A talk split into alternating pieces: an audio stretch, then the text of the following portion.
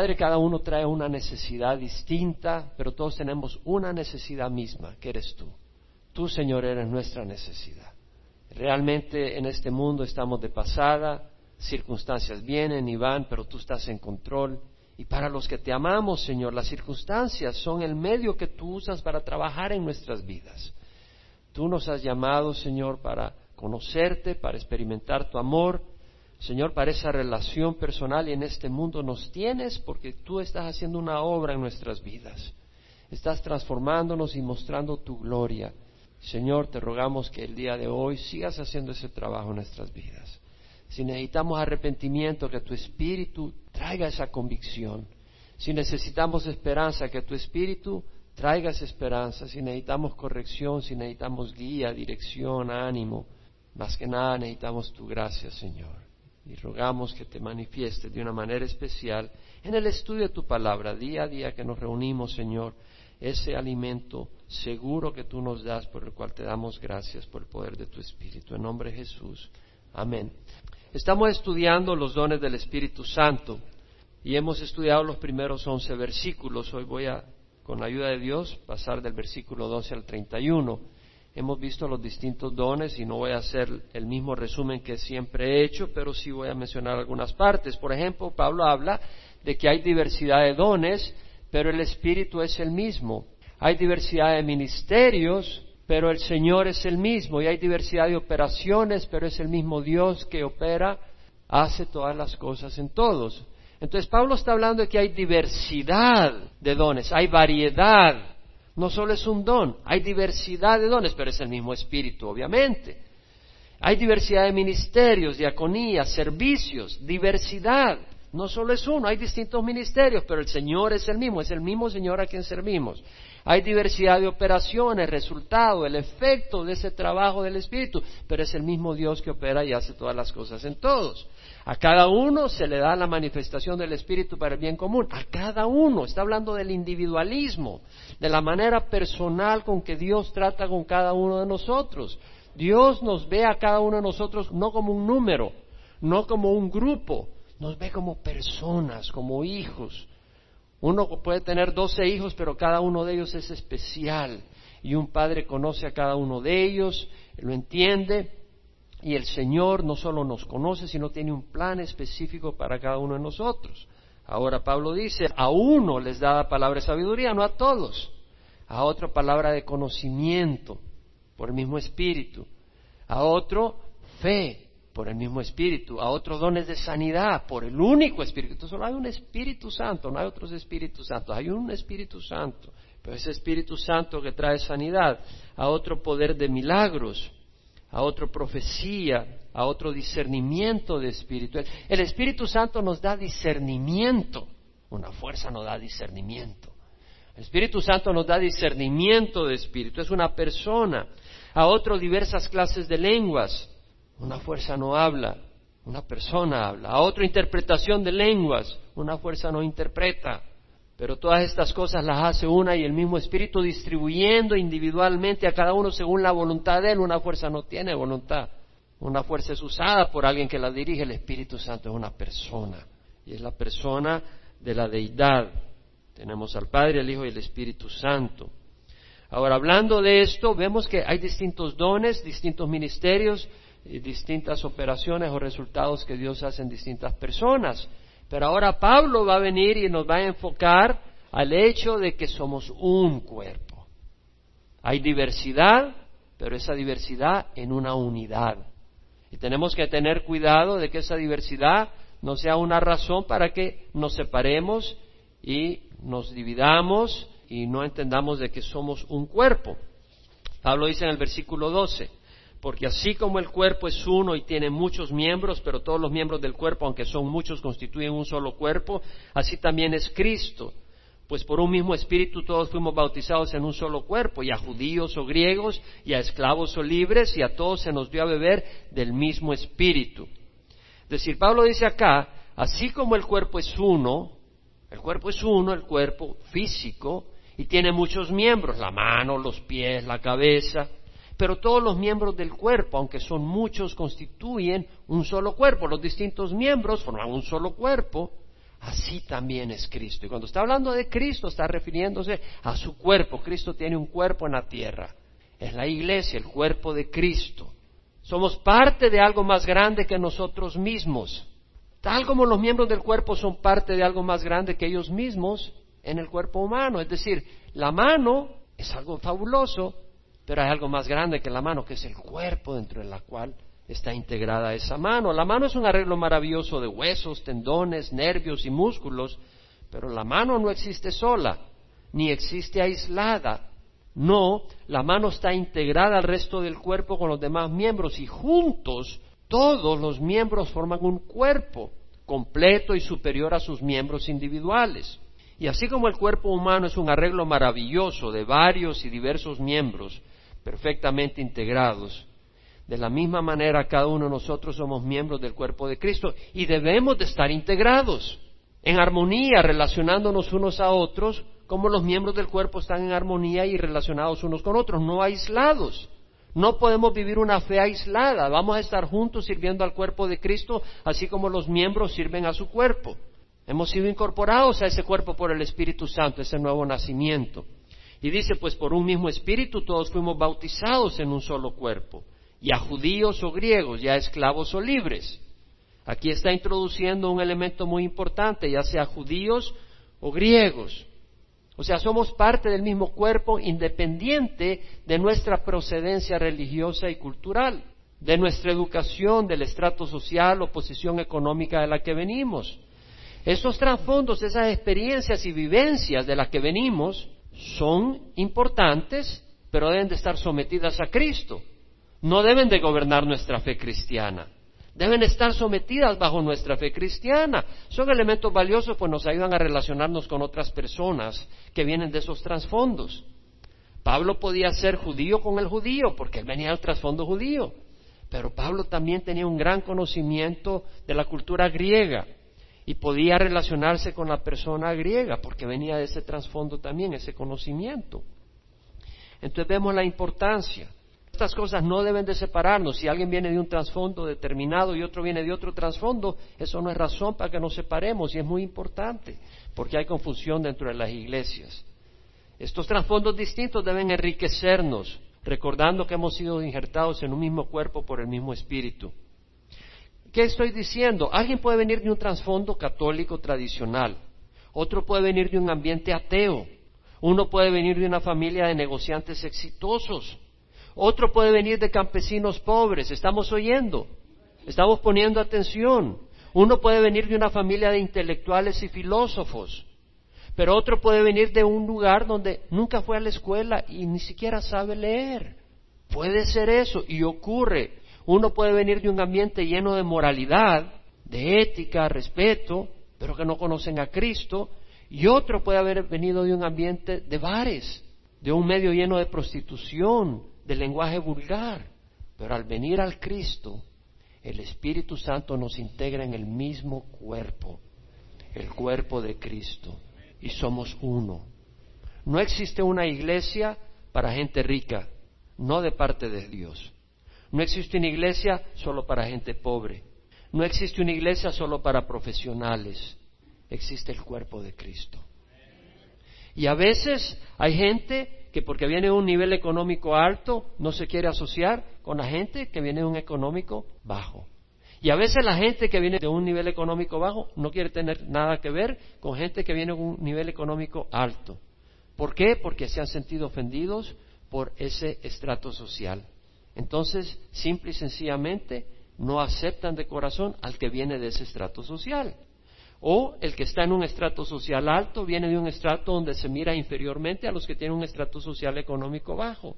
Entonces muchas veces esas personas no quieren ver como hermanos aquellos que vienen de un nivel económico bajo. Ocurre en el ambiente espiritual religioso. Por ejemplo, a Jesucristo mismo se le acercaron y le dijeron, este se reúne con prostitutas y con publicanos, cobradores de impuestos. En otras palabras, el Señor Jesús se reunió con gente pecadora gente que viene de bares y tal vez alguien se sentiría avergonzado de estar con ellos, pero Jesús no. Él dijo, yo no vine por los sanos, yo vine por los enfermos. Y Jesús no se avergonzó de ellos. Jesús no se avergonzó de ellos. ¿Estamos entendiendo esto? Jesús no se avergonzó de ellos. Cuando Jesús estaba hablándole a la multitud, y eso lo vemos en Mateo 12, 46 al 50. Jesús estaba hablándole a la multitud y conversando y hablando y predicándoles y enseñándoles. Su madre y sus hermanos estaban afuera deseando hablar con él. Él estaba hablando a la multitud y su madre y sus hermanos estaban deseando hablar con él porque creían que se le había sobado la cabeza y lo querían llevar a casa de regreso. Puede leer en los evangelios. Y vienen y quieren hablar con él. Y alguien viene y le dice, tu madre y tus hermanos están afuera y desean hablar contigo. Y Jesús dice, ¿quién es mi madre y mis hermanos? Y volteando a ver no a la multitud, sino a los discípulos. Pon atención, a los discípulos. Extendió su mano hacia ellos y dijo, ellos son mi madre y mis hermanos. Porque todo el que hace la voluntad de mi Padre que está en los cielos es mi madre, mi hermano y mi hermana. Entonces vemos que el Señor no se avergonzó de los discípulos. Mateo era un publicano, era un cobrador, era un estafador antes de venir al Señor. Y Jesús no se avergonzó de ellos. Si Cristo no se avergüenza de nosotros, de llamarnos hermanos, ¿cómo vamos nosotros a avergonzarnos de llamar hermanos a otros por el trasfondo del que viene? Yo espero que esto quede en el corazón, porque le voy a ser honesto. Hay gente que no viene a esta congregación porque tenemos gente humilde en esta congregación. Hay gente que no viene a esta congregación porque no tenemos tantos profesionales como en otros lugares. ¿Sabe qué? Aquí está Cristo. Y si tú nos desprecias porque no hay muchos profesionales y no hay mucha gente de dinero, estás despreciando a Jesucristo. Estás despreciando a Jesucristo. Si nosotros despreciamos a alguien de la iglesia o nos avergonzamos de alguien por el trasfondo, y si tú desprecias a alguien que viene de un trasfondo económico alto, estás despreciando a Jesucristo, hermano. ¿Estamos oyendo eso?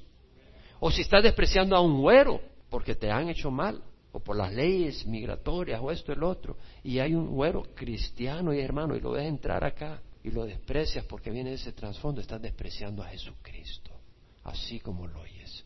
Estás despreciando a Jesucristo. Como que si vieras a Cristo mismo caminando por la orilla del mar de Galilea y empiezas a menospreciar su cuerpo, sus brazos, sus piernas, su apariencia, el color de su piel. Ahora luego dice en el versículo 14, porque el cuerpo no es un solo miembro, sino muchos. El cuerpo no es un solo miembro, somos muchos, distintos miembros, diversidad de miembros formando el cuerpo. Ahora, si el pie dijera, porque yo no soy mano, no soy parte del cuerpo, no por eso deja de ser parte del cuerpo. Y si el oído dijera, porque no soy oído, no soy parte del cuerpo, no por eso deja de ser parte del cuerpo. Si todo el cuerpo fuera ojo, ¿qué sería del oído? Si todo fuera oído, ¿qué sería del olfato? Vamos a ver qué nos está diciendo acá Pablo. Si el pie dijera, porque yo no soy mano, no soy parte del cuerpo, es decir, sentirse excluido porque no tienes las características, los dones de otra persona. Tú mismo te puedes sentir menos, te puedes sentir que no eres parte del cuerpo. Bueno, el pie, el oído en el cuerpo humano, el pie, el oído, el ojo, la nariz son parte del mismo cuerpo. Son miembros distintos, cada uno tiene una apariencia distinta, cada uno tiene una distinta función. La nariz tiene una función distinta que los ojos, que la boca pero todas son parte del mismo cuerpo. El que seas diferente a otro, no por eso vas a dejar de ser parte del cuerpo. Si pones la mirada en un miembro y dices, yo no soy como él que profetiza con poder, o yo no soy como ella que tiene tanta sabiduría de Dios, o yo no puedo hablar en lenguas como fulano, o, yo no tengo un ministerio con visibilidad como el ujier que está aquí al frente, o como el pastor que está predicando, y por eso te sientes menos, te equivocas. Tienes dones y una función necesaria para el cuerpo en forma saludable. O sea, para que el cuerpo funcione en forma saludable se necesitan todos sus miembros. En toda su plenitud el cuerpo va a funcionar si todos los miembros entienden su llamado a ser parte del cuerpo. Hay diversidad de miembros, pero cada uno de los miembros es necesario. Dios te ha escogido e integrado en su cuerpo y eres parte de su cuerpo, eres parte necesaria. Dios no va a incorporar a su cuerpo un miembro innecesario. O sea, si ves el cuerpo humano, no hay ningún miembro que sea innecesario.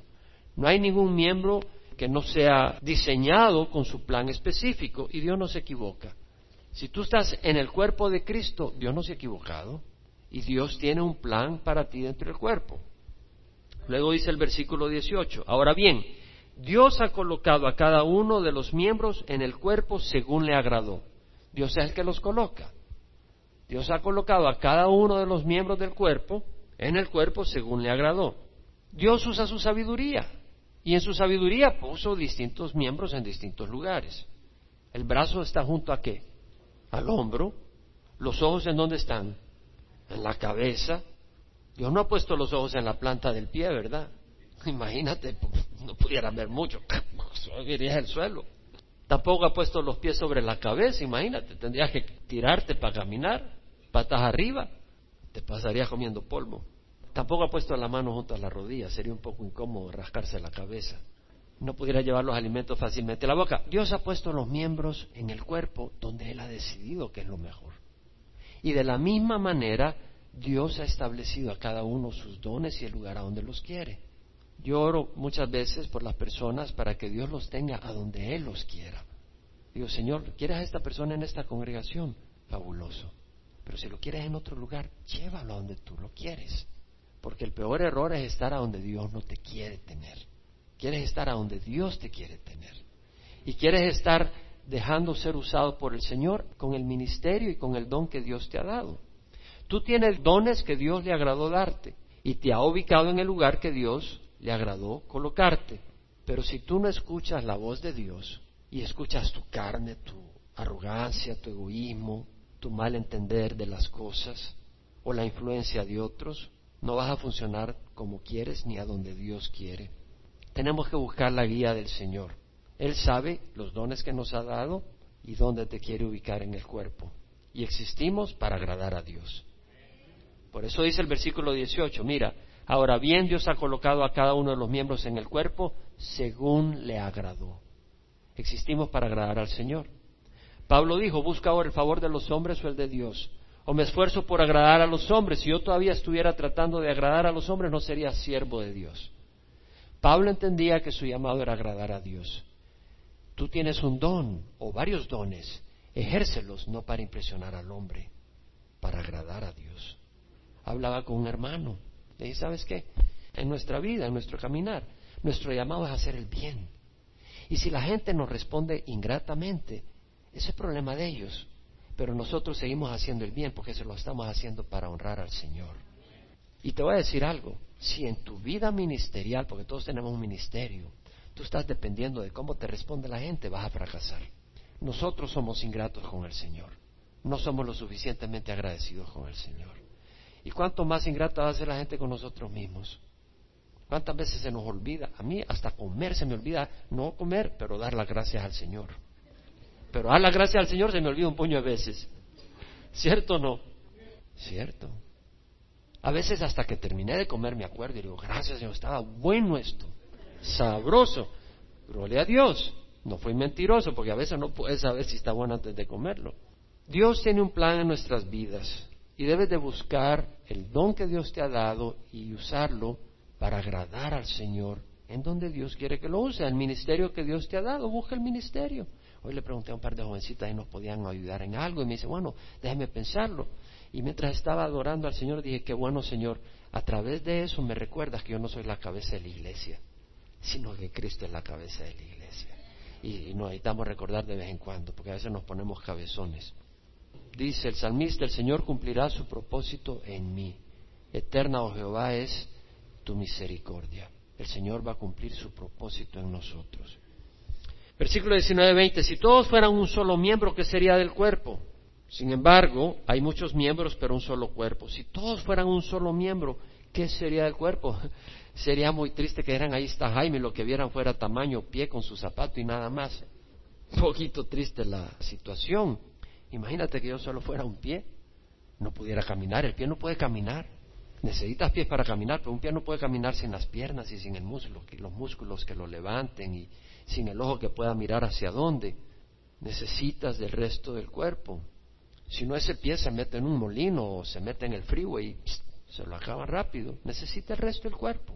Suena chistoso, pero en iglesia unos añoran un cuerpo de un solo miembro. Todos dicen, qué bonito sería que todos fueran como yo. ¿Verdad que lo dices a veces sin darte cuenta? Tal vez no lo dices, pero tal vez lo deseas. Yo quisiera que todo el mundo fuera como yo y no tendría problema. A veces yo no me aguanto a mí mismo, gracias a Dios no todos son como yo. Si todos fueran un solo miembro, ¿qué sería del cuerpo? Cada uno de nosotros es distinto y cada uno tiene una personalidad distinta. Y pues son personalidades distintas. Ahora, una situación es esta. Nuestros defectos, no hay problema. ¿Verdad que sí? Mis defectos, no es nada. El problema son los defectos de los otros, ¿verdad? Nos hemos acostumbrado a nuestros defectos porque son fáciles, nos encantan, no nos los quitamos, son bien pegados a nosotros y eso pues justificable, pero los defectos de los demás no los aguantamos. Es una naturaleza que tenemos y por eso decimos, no, a mí no me gustan los demás porque mira los defectos que tienen. Si todos tuvieran los defectos que yo tengo, ya no serían defectos, serían cualidades. Y realmente es la actitud que tenemos, hermanos. Y pasa un problema. El ojo es maravilloso, ¿no? Y el ojo puede decir, mira qué maravilloso soy. Puede decirlo, qué maravilloso me ha diseñado Dios. Tengo una pupila que se cierra y se abre dependiendo de la luz del día. ¡Ah! ¡Qué impresionante he sido creado! Tengo párpados que se cierran rápidamente para protegerme del polvo. Me puedo mover de un lado al otro. Puedo ver cosas maravillosas, verlas. Soy una obra maestra, dice el ojo. ¿Verdad? Y es cierto, el ojo solo se conoce a sí mismo, entiende cómo funciona y todo integrado. No entiende el funcionamiento de la mano, pero la mano es una obra maravillosa. Las proteínas que forman las células que están en la superficie de la piel de los dedos al final produce la uña. Y crece y esa proteína que la va produciendo la produce en una forma determinada. De manera de que en vez de que se forme una cosa deformada, se forma una uña bien formada, especial, diseñada por Dios para pelar naranjas o mangos, para otras cosas que uno necesite. Las articulaciones, los tendones maravillosamente acoplados para agarrar objeto, las terminaciones nerviosas en la palma de la mano para que pueda usted percibir la temperatura o tener una idea de las características de la superficie de los objetos. Esto es duro, esto es suave, esto es liso, esto es áspero. Es algo increíble. La mano es maravillosa y se necesitan ambas cosas. El ojo no puede entender la mano. La mano no puede entender al ojo. Esto puede ser muy aburrido o puede llegar a nuestro corazón. Debemos de apreciar que los miembros son diferentes y debido a sus diferencias ofrecen la utilidad que un solo miembro no puede dar, debido a las diferencias. A mí Dios me ha dado, pienso yo, el don de compartir la palabra pero no tengo sensibilidad, ni paciencia, ni don para tocar un instrumento. ¿Y cómo disfruto el ministerio de alabanza? Cuando algún hermano toca un grupo y dirige una alabanza, ungidos por el Espíritu, gracias a Dios por los que tienen ese don. Y esas personas tienen una personalidad un poco distinta, realmente.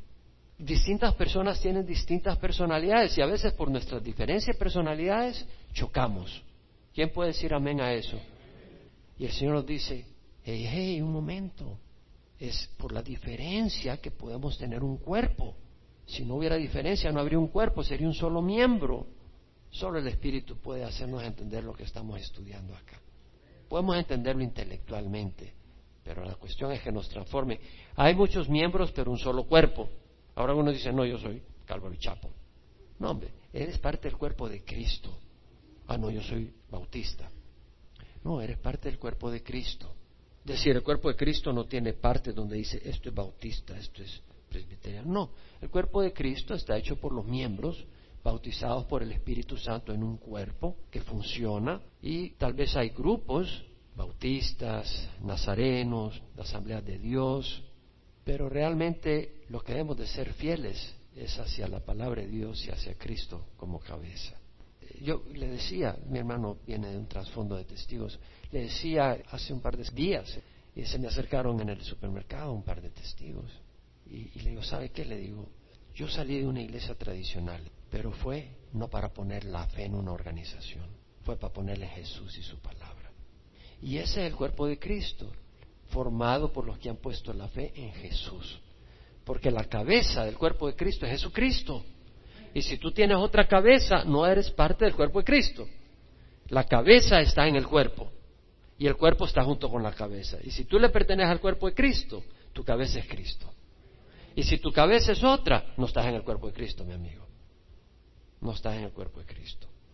Ahora dice, el ojo no puede decir a la mano, no te necesito, ni tampoco la cabeza a los pies no os necesito. Por el contrario, la verdad que los miembros del cuerpo que parecen ser los más débiles son necesarios. La traducción ahí dice los más necesarios. No estoy de acuerdo, pero he visto varias traducciones, me he ido al griego, etcétera. Una mejor traducción es humildemente son necesarios, no son más necesarios, pero vamos a entrar en esto. El ojo no puede decir a la mano no te necesito. Bueno, el ojo no puede decir a la mano no te necesito. Nomás entra una astilla al ojo, ¿qué hace el ojo? Necesita la mano que te la quite. Te pega una infección en los ojos que necesitas. Manita, por favor, échame esas gotitas, échame una mano. Y la cabeza no puede decirle a los pies, no te necesito. Te agarra un gran dolor de cabeza y los pies se ponen en strike, no puedes ir a agarrar la medicina para quitarte la jaqueca y la mano necesita la mano para tomártela.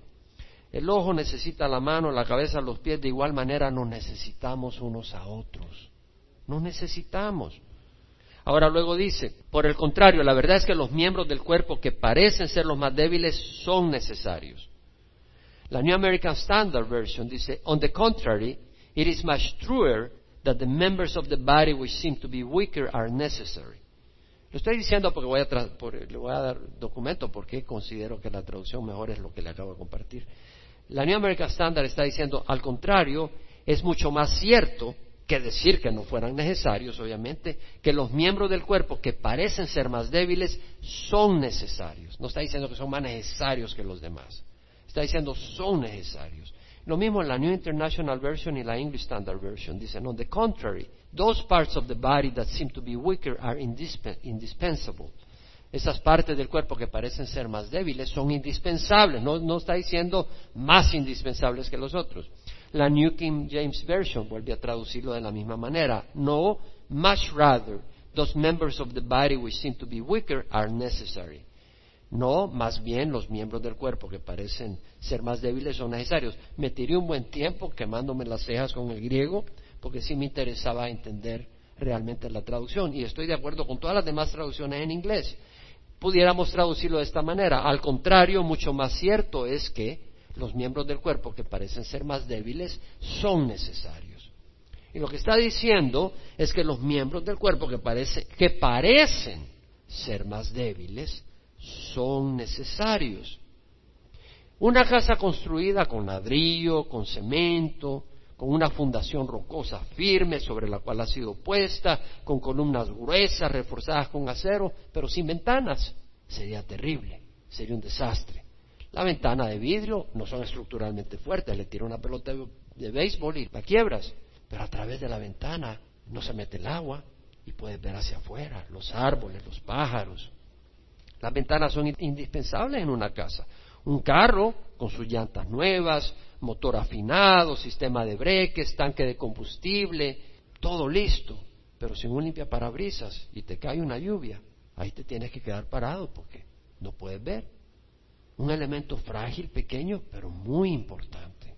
Y hay personas que con su sonrisa, su cariño, su afecto sincero son un estímulo indispensable en la vida de la iglesia. Hay personas que tal vez no tengan un cargo vistoso o aparentemente de gran importancia, pero que están siempre disponibles, listos para dar una mano, para asistir a donde se necesita ayuda. Y son personas bien indispensables. Dios no ha diseñado ningún miembro obsoleto. El cuerpo humano no evolucionó. No hay órganos vestigiales. Todos somos indispensables. Y si todos somos indispensables, estamos hablando de un, en un cuerpo, miembros de un cuerpo. Si todos somos indispensables, no tienes derecho de vivir tu fe metido en tu casa y separado del resto del cuerpo de Cristo. Necesitas venir a los servicios y reuniones de la iglesia, no puedes vivir tu fe. No, yo vivo mi fe en mi casa. Ahí escucho K-Wave, ahí veo el programa de televisión y ahí tengo mi Biblia. Eres parte de un cuerpo. No eres una mano cortada, aislada en una esquina. Y eres parte para estar integrada en ese cuerpo. No basta que te quedes en la casa oyendo la palabra o el radio o la televisión, necesitas de otros y los otros te necesitan. Leía en Facebook una frase que me gustó mucho que decía, no solo vayas a la iglesia, ser iglesia. Tú puedes venir a la iglesia, pero no participar, no ser parte. Simplemente venir y irte. No, intégrate a la congregación. Sé parte de la congregación. Deja que Dios use tus dones que te ha dado para beneficio del resto del cuerpo. Lo vamos en el versículo 23. Y las partes del cuerpo que estimamos menos honrosas, a estas las vestimos con más honra, de manera que las partes que consideramos más íntimas reciben un trato más honroso, ya que nuestras partes presentables no lo necesitan. Aquí he visto varias traducciones, me he ido al griego y por razones de tiempo no voy a entrar en detalle y no creo que sea necesario. Pero aún en esta sección quería entender un poco más esto de honroso, no honroso, de íntimo, porque siempre que estudio la palabra, por decir así, no me baso únicamente en lo que entiendo y traigo en mi mente, porque he leído la Biblia fácil diez veces desde que vine al Señor en el 84, pero cada vez que la voy a estudiar para enseñarla, como quien dice, borrón y cuenta nueva, ¿qué me está diciendo esto? Y obviamente tiene que coincidir generalmente con lo que entiendo, porque no en vano lo he estudiado este tiempo. Pero lo que está diciendo acá es que las partes íntimas, las privadas de nuestro cuerpo, que no pueden andar descubiertas, les damos un trato especial. Las cubrimos, las vestimos especialmente. Trato que no necesitan los demás miembros del cuerpo. No necesitan ser cubiertos como nuestras partes íntimas. Y luego dice el Señor, así formó Dios el cuerpo. Está hablando del cuerpo de Cristo, dando mayor honra a la parte que carecía de ella, a fin de que en el cuerpo no haya división, sino que los miembros tengan el mismo cuidado unos por otros. En otras palabras, lo que está diciendo es que Dios no quiere que haya división. Y si hay partes, hay personas que parecen, o sea, su ministerio, sus personas, de no mayor importancia. El Señor dice, no, yo he diseñado el cuerpo para que a esas personas tú les muestres más honra, les muestres mayor atención, para que nadie esté descuidado y nadie se sienta menospreciado. Dios no quiere que haya división en el cuerpo. Si un miembro aparenta ser débil, lo tratamos con mayor atención y honra, haciendo resaltar su importancia, para que nadie se quede en el olvido, sino que todas las personas sean debidamente apreciadas, cuidadas y honradas dentro del cuerpo. Y luego dice, si un miembro sufre, todos los miembros sufren con él. Y si un miembro es honrado, todos los miembros se regocijan con él. Versículo 26. La preocupación, aprecio y cuidado de cada uno hacia otro en el cuerpo de Cristo debe ser igual como cuando uno se preocupa por su cuerpo si algo te pasa mal. Si me herí el dedo, no voy a decir que importa que se pudra, me quedan nueve dedos. No vas a decir eso. Si se te infectan los ojos, no vas a decir qué me importa. Todavía me quedan las manos y los pies. No, te vas a cuidar los ojos. Es decir, si algo te afecta en tu cuerpo, tú le das atención.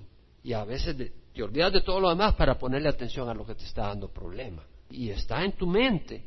Y de la misma manera, Dios quiere que nos estimemos y amemos unos a otros y que estemos unidos, que si uno sufre, los demás sufren y se preocupan. Y si uno es honrado, los demás se regocijan y celebran.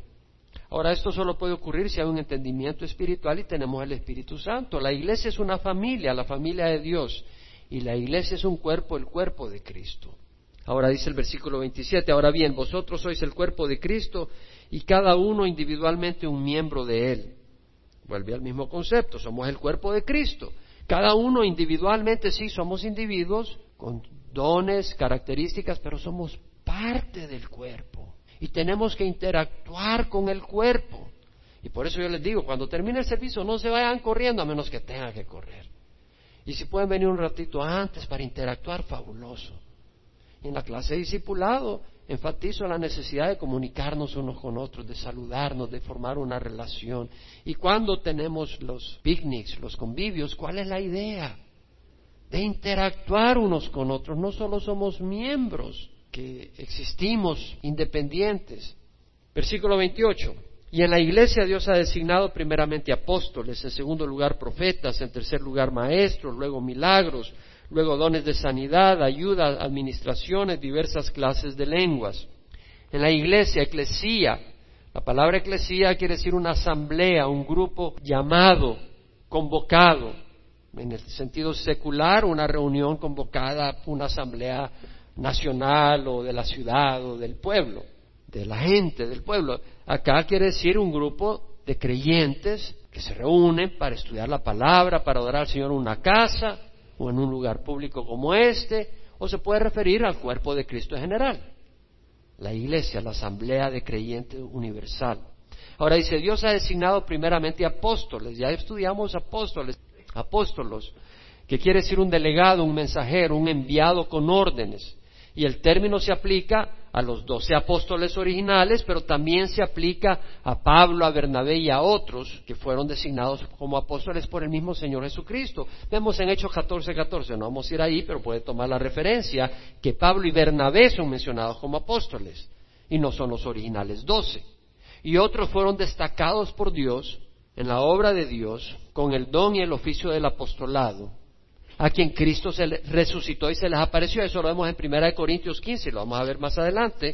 Pero en 1 Corintios 15, versículos 5 al 9, Pablo dice de que Jesús se apareció a Cefa y después a los doce. Está hablando de los apóstoles originales.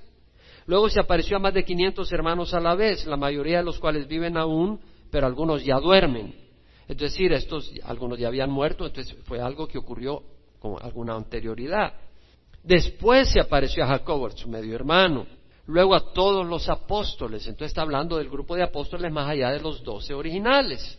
Pero luego dice, y al último de todos, de los apóstoles está diciendo. No se refiere a los doce, porque está hablando después de los doce, se apareció a, a, todos los apóstoles y al último de todos. Pablo se considera el último de los apóstoles. Como a uno nacido fuera de tiempo, se me apareció también a mí, porque soy el más insignificante de los apóstoles que no soy digno de ser llamado apóstol, pues perseguía a la iglesia de Dios. Pero por la gracia de Dios soy lo que soy. Y vemos la señal de los apóstoles en 2 Corintios 12, 12. La señal del apóstol, milagros, obras poderosas. Entonces, vemos en el Nuevo Testamento que la iglesia es fundamentada en Cristo y es referida como en la fundación de los apóstoles y profetas. Y no está refiriéndose a que los apóstoles mismos eran el fundamento, sino la enseñanza el testimonio de los apóstoles de Cristo Jesús es la fundación de la iglesia, Cristo Jesús mismo. ¿Qué compartieron los apóstoles? La palabra de Cristo, la revelación de Cristo. Ese es el fundamento, esa es la base, la roca sobre la cual está fundada la iglesia. La pregunta es, ¿hay apóstoles hoy en día? No en el sentido de Pablo y de los doce que recibieron doctrina, revelación y vieron a Cristo crucificado porque en primera de Corintios 15 está hablando de que se le apareció en versículo 8, y al último de todos, como uno nació fuera de tiempo, se me apareció también a mí. Vemos que eran apóstoles a quienes Cristo mismo se le había aparecido. Entonces, en ese sentido no existen apóstoles, pero sí existen en el sentido que el apóstol es aquel enviado con muchos dones y con el poder del Señor para establecer una obra. Y se manifiesta el Señor con dones, poderosamente. He compartido en más de alguna ocasión de un amigo mío que ha ido a la tribu Men en África, recuerdo cuando fueron, no había camino, tuvieron que ir en helicóptero y, bajarlos los, alimentos y todo, y después hicieron un camino, nadie conocía, no tenían idioma escrito, no habían oído hablar de Jesucristo, entonces tuvo que aprender el idioma, producir un alfabeto en el idioma de esa tribu y compartir el Evangelio. Y recibieron al Señor. Hay cientos de evangelistas ahora que han salido de esa tribu y habían milagros. Yo recuerdo cuando, me, cuando escribía cartas, ven, y en una ocasión hubo resurrección de un muerto. En una ocasión recuerdo cuando me escribió y me contaba lo que había ocurrido, que estaban en el servicio y se había muerto alguien y lo trajeron, porque ellos habían, habían oído en la Biblia que en tiempo de Cristo había resurrección, entonces lo trajeron y el Señor lo levantó, literalmente. Cuando uno va con el Evangelio a un lugar nuevo, Dios hace obras tremendas, donde nunca se ha oído Cristo. Ahora, luego dice en segundo lugar profeta, en tercer lugar maestro, ya hemos hablado de eso, luego milagros, luego dones de sanidad, ayudas, menciona ayudas, y la palabra acá quiere decir ayuda, asistencia. Incluye aquellos que ayudaban en la asistencia a los pobres y a las viudas dentro de la iglesia, pero se aplica también a aquellos que ayudan y asisten a los pastores, a los líderes en la obra del Señor. Y este es un, un ministerio muy importante, porque en la obra del Señor Pedro y los apóstoles dijeron, nosotros nos dedicaremos a la oración y a la palabra, al ministerio de la oración y de la palabra, y si no hubiera gente que viniera a la par de estos líderes para ayudar en las distintas áreas, la iglesia no pudiera funcionar. Entonces vemos la importancia del ministerio de ayuda. Y yo aprecio mucho a aquellos hermanos, a aquellas hermanas que tienen ese don y ese servicio de ayudar. Y hay, mire, aquí hay sillas, estas sillas no las traje yo, estas sillas no estaban puestas por la escuela. Hay un camión que lleva y trae todas las cosas, el equipo de sonido, se limpia la oficina, se trae comida para el ministerio del lunes, se preparan boletines, hay muchas cosas que se hacen. Se necesita gente que venga y ayude en estas áreas, un ministerio muy importante. Luego menciona administraciones. Y la palabra administraciones, la palabra viene del latín gubernao, gobierno. La palabra realmente quiere decir gobierno.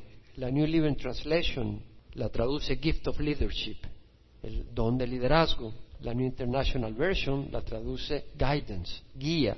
La English Standard Version la traduce administering, administración. O sea, está hablando de liderazgo, de administración, de un gobierno, no en el sentido de enseñorearse, pero en un sentido de administrar.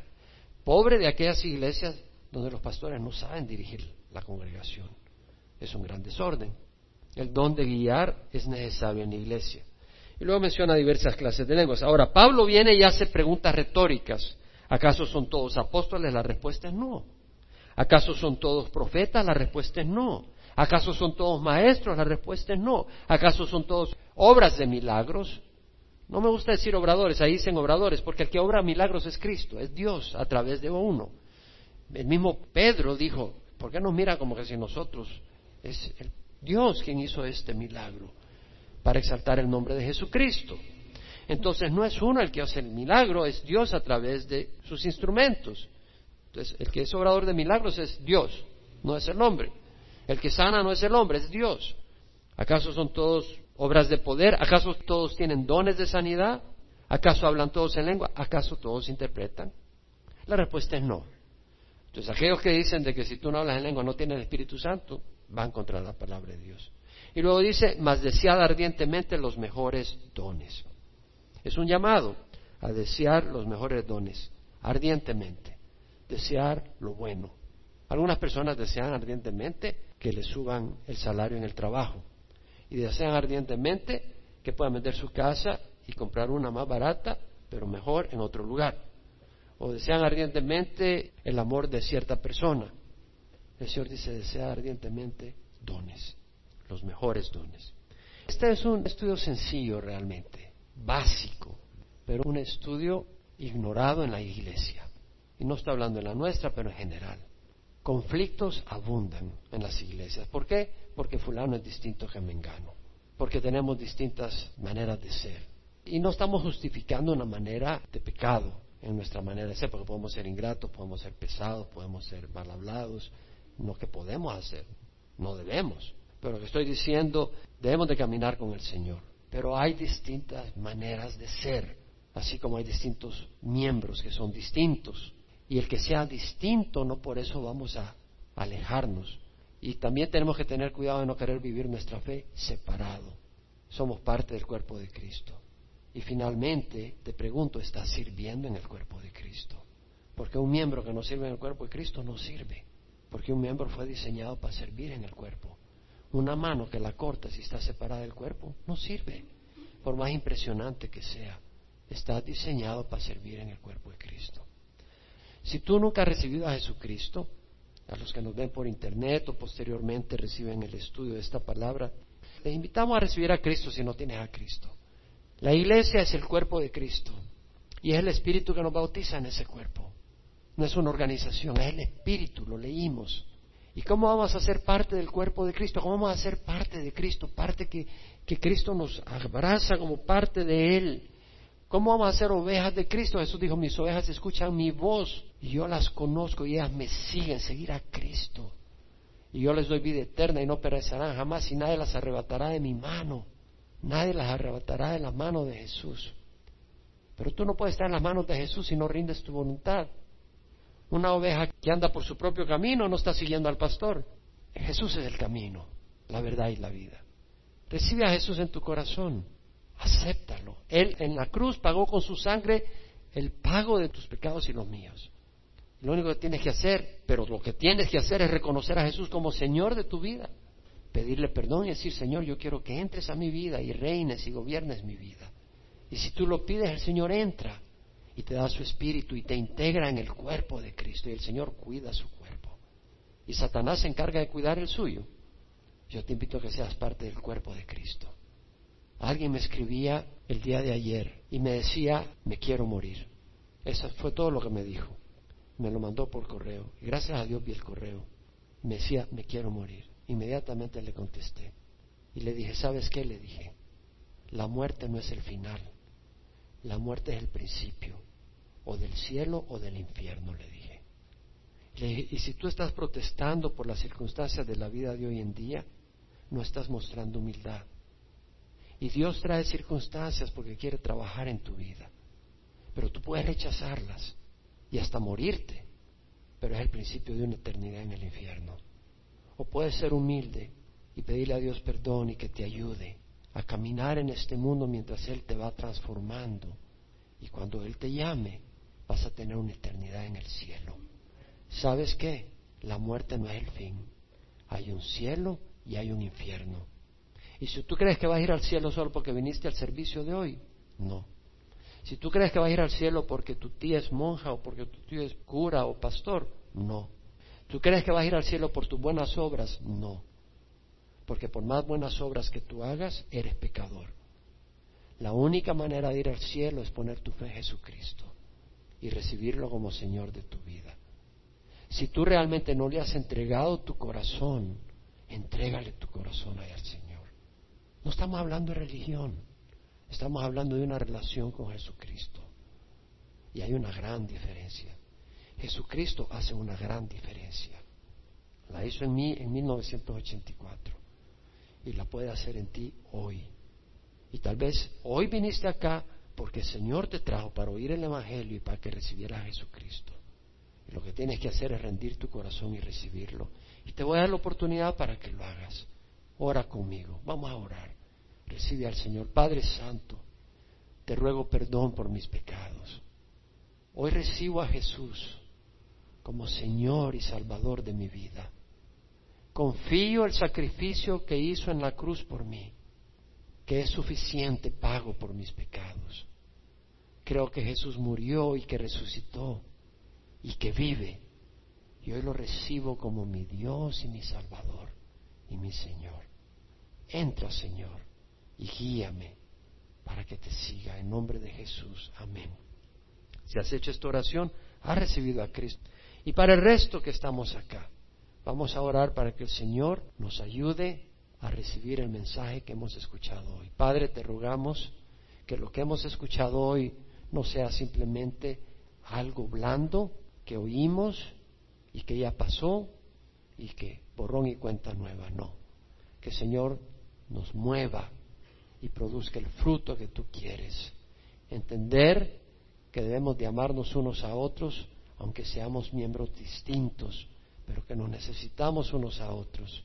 Y a entender que debemos de ser accesibles al resto del cuerpo de Cristo y no estar aislados. Y a ser siervos útiles al resto del cuerpo, porque por ese motivo nos has puesto en el cuerpo.